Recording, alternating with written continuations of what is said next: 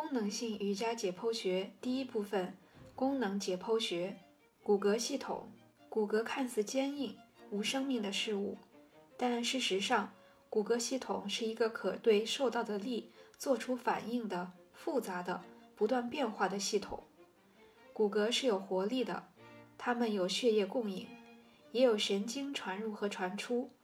如果骨骼受到猛烈的冲击或发生挫伤，你是可以感觉到的。如果发生了骨折，你绝对能够感觉到。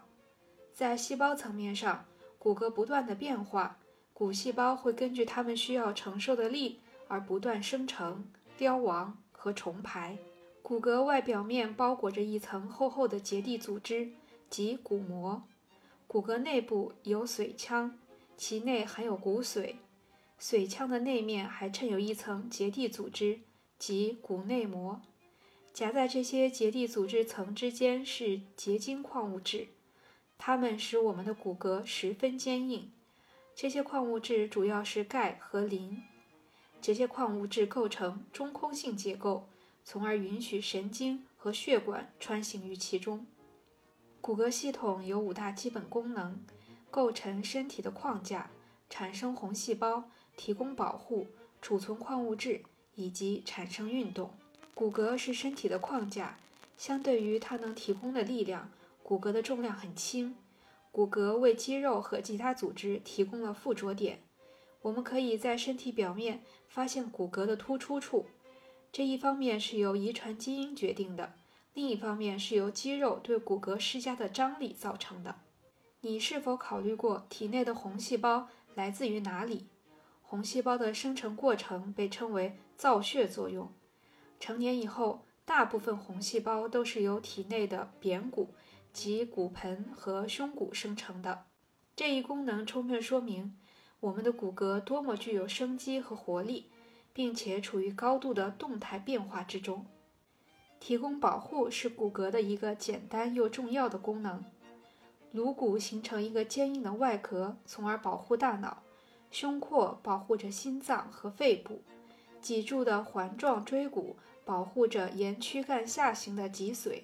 另外，骨骼不仅是为了形成自身结构而储存矿物质，它所含的矿物质还可以在身体其他部分需要的时候供其使用。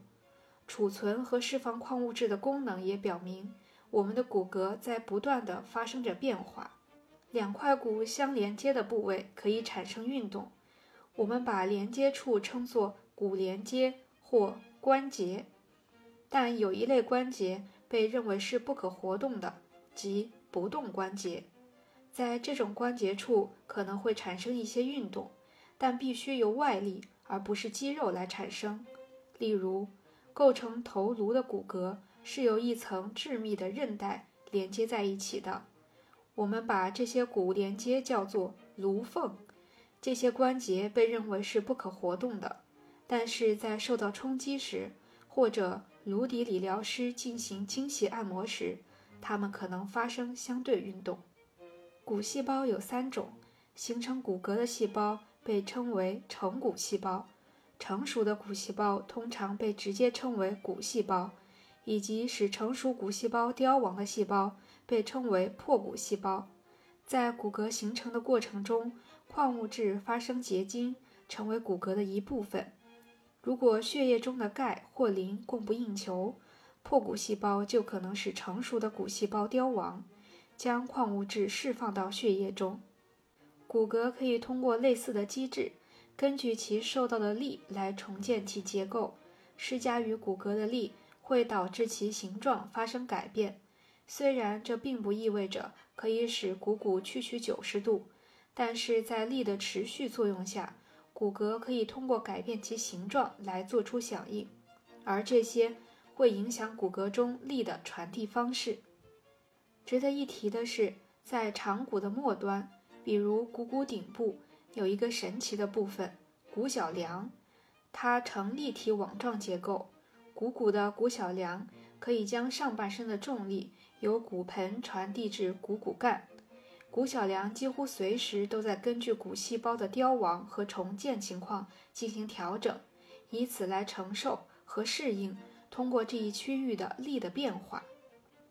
骨骼是会发生变化的，不过这些变化并不总是我们所期望的或者有益的。